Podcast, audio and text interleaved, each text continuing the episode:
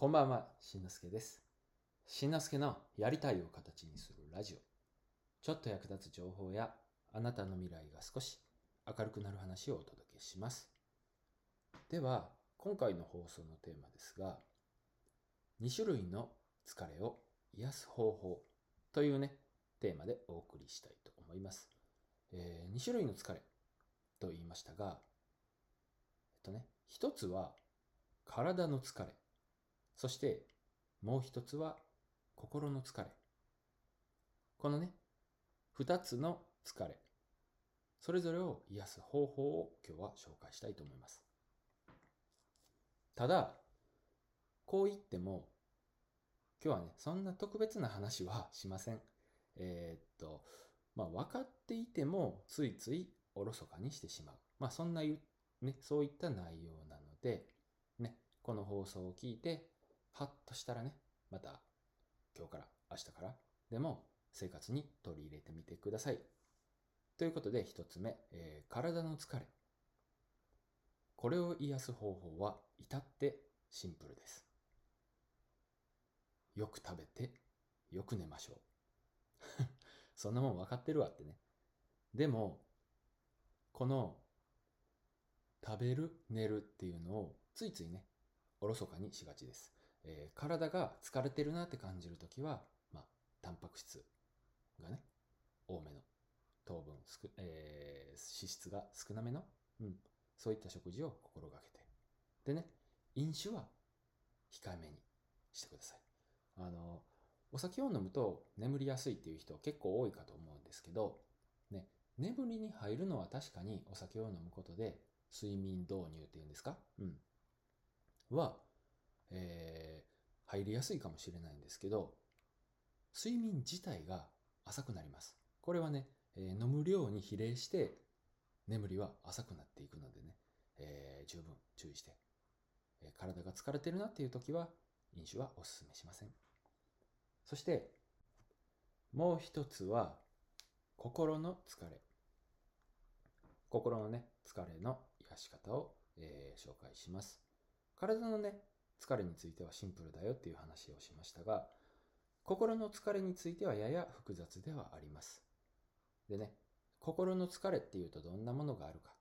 まあ、イライラしたりとかね、のストレス。他にも不安や心配事とか、まあ、悲しみなんかも心の疲れの原因だったりします。ね。うん、しますね。で、えーっと、これ万人に共通するかどうかっていうのは、まあ、微妙、微妙というかね、正直わからないところもあるんですけど、僕自身は多くの場面で、えーこのね、心の疲れを解消できている、その方法を紹介します。でね、その方法とは、自然に触れ、適度な運動をしましょう。自然に触れて、適度な運動をしましょう。まあね、えー具体的に説明すると、あの、自然って、なんとなく体にいいイメージってありますよね。まあ、森林浴とか日光浴とかね。マイナスイオンとか、なんかそういうふうなことを言いますけども、これ、なんとなくではないっていうことがね、2014年の、えー研究で、日本のね、研究で明らかになっています。で、えー森林の中を歩いただけ。それでね、えーそのね、研究、被験者は、コルチゾール、えーストレスホルモンと言われてますね。ストレスホルモン、コルチゾールのレベルが下がった。さらにそれだけではなく、血液と、あ、ごめんなさい。血圧とか心拍数、またね、ストレスに対する過剰な神経反応が低下した。というようなね、結果が報告されていると。うん。要するに、なんとなく体にいいのじゃなくて、実際に自然は体にいいっていうことが分かったと。でね、えー僕の場合の話をすると、えーっと、9月だね、えー昨年の9月に脱サラして、だからもうぼちぼち半年、半年経ったのか過ぎたのか早いな。うん。9月に脱サラして、そこから日雇いの現場のね、えーバイト。現場っていうのは工事現場、えー建築現場のがバイトに行ったりとか、またね、えーフリーランスとして初めてのこと、仕事にしてもそうだし、初めてのね、人と会ったりとか、まあそういうふうなたくさんの新しいものに触れてきたと。うん。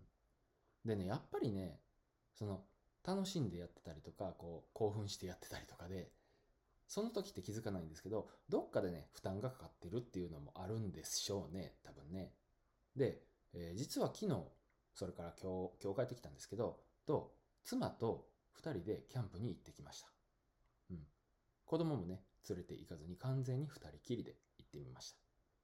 でね、え2人なんで、まあ、そんなにね、たくさんの食材を買い込んでっていうことじゃないんですけど、まあ、プチバーベキューみたいなことをしたり、お酒を飲んだり、でね、えーお話をしたり、また散歩をしたり、うん。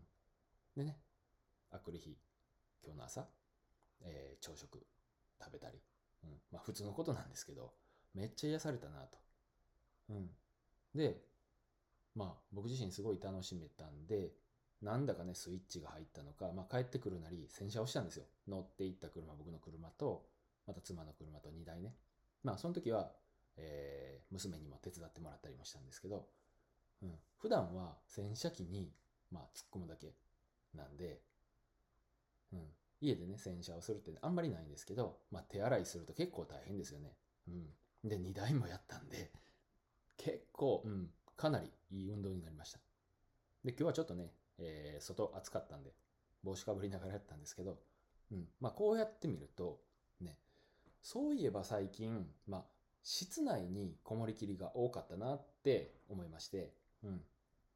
つまりね、えーこうやって話してる僕自身も、やっぱりね、えーっと、まあ、普通っていうかね、簡単なことなんだけど、おろそかにしてたと。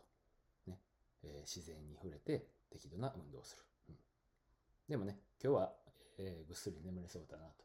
まだ10時なってないんですけども、晩のね、えー10時前なんですけど、もうこの後、すぐに寝ようかなって思ってます。